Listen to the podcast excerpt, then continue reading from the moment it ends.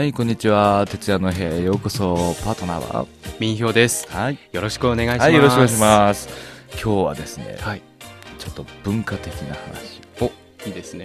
いいですか？いや、あのーこれも先日なんですけどね、ほら、あの、上海に行きますと、うんよく戦前の建物、洋風の建物が結構残ってるんですよ。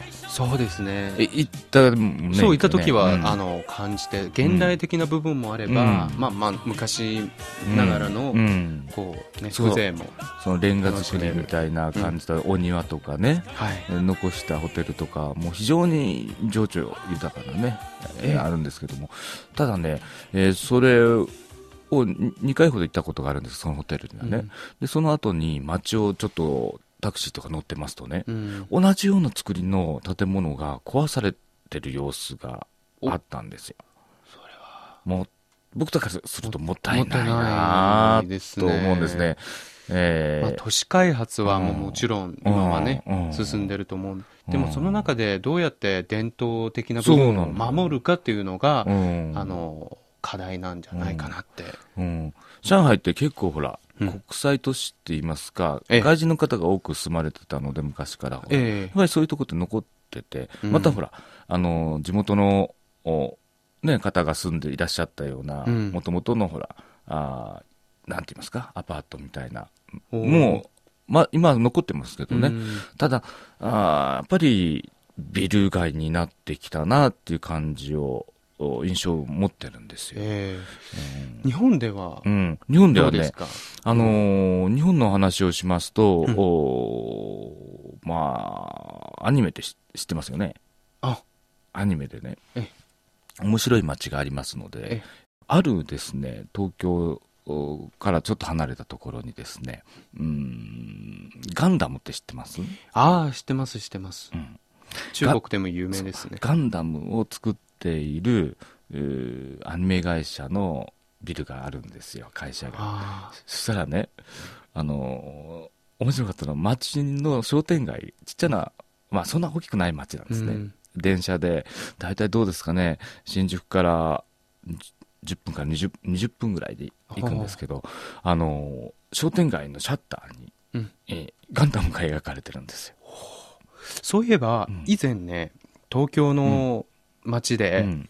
ウルトラマンの街ってあー行ったことあるんですけど、似たような。あ、それがね、いや、それがね、うん。あの、わざと、その、まあ、あえてやったのかなと思いましたらね、ええ。ーもともと、そのうん。喫茶店に入ったら、あの、おじいちゃんがいまして、ええ。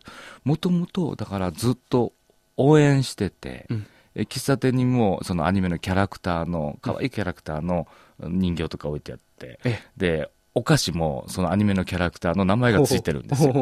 だから、そこの、いわゆる純喫茶みたいなところなんですよ。もう何十年もやってるところです。で、そこがもうあの会社が来て来てから応援してて、ええーそうやって街でや、商店街でやってるんですって言うんですよ。面白かった。だから駅降りたらすぐ、あの、ガンダムが立ってまして、それが、あの、銅像みたいにして立ってるんですよ。あの行ってみたいですねだから、あの、非常にですね、うんえーちょっと道を聞くときも、あの、コンビニで聞きますとね、あ、うんもうすぐ、もう、すぐですよ。もう、もう、秒殺みたいな。すぐ教えてくれる。ああだからいあの、あの、ああいう小さな町で、静かな町なんですよ。うんそこで育まれてきたんだなっていう、ああいうコンセプトといいますかね、ああいういろんなアニメの、ね、うんえーその会社の人にも聞いたんですよね。あの周辺ずもあるんですって、制作部門の人たちがええやってるんですって。だからうん、あの小さな町でね、育まれたものなのかなと思いながら。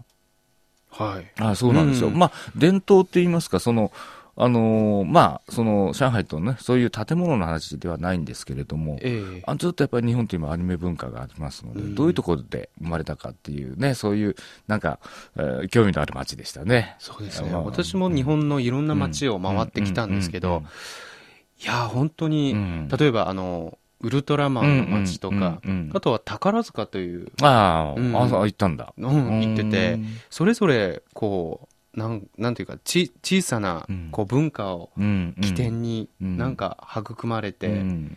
ああいう、なんて言いますか、うん。街全体で、うん。えー守ってる姿っていうのは、まあ、そうね。い今は昔の話なんですけどね、あの、お形を変えたあー文化を守ってるのかなと思ってるね。うん。そういうところがすごい好きで、うん。うん。うん。うん。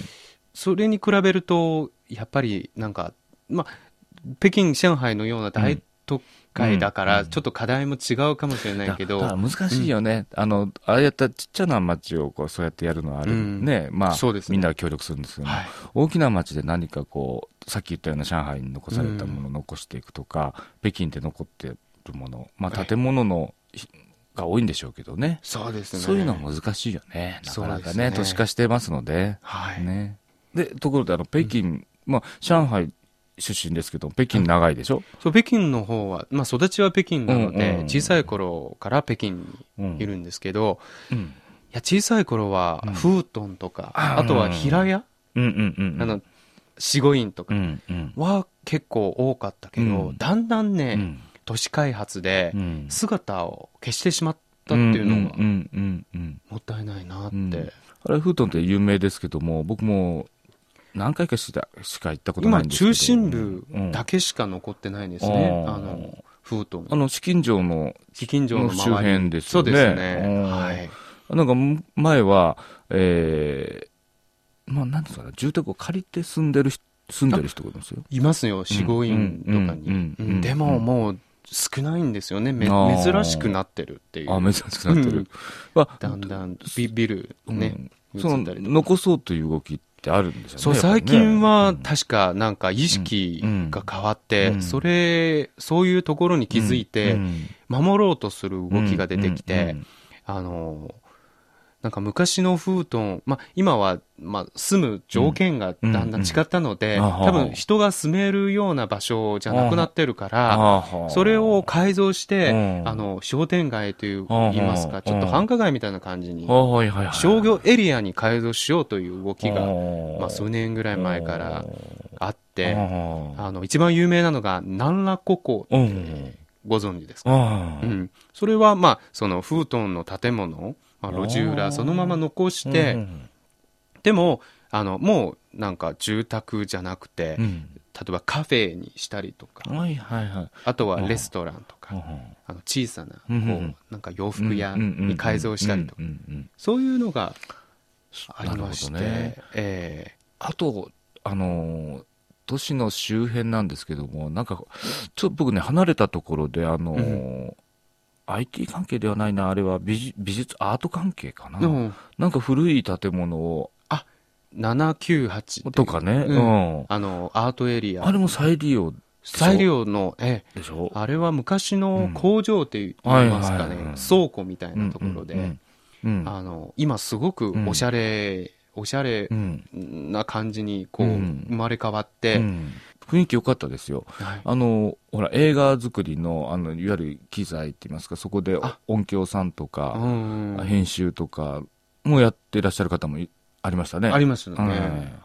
まあ、そういうなんか、えーマッチングっていうのがいいのかもしれませんね。そうですね、うん。これからもなんか増えるんじゃないかなと思います。うん最近うん。ちょっと話題になっているのが五道営っていう。五道営うん五道営フートン。うん。五つの道？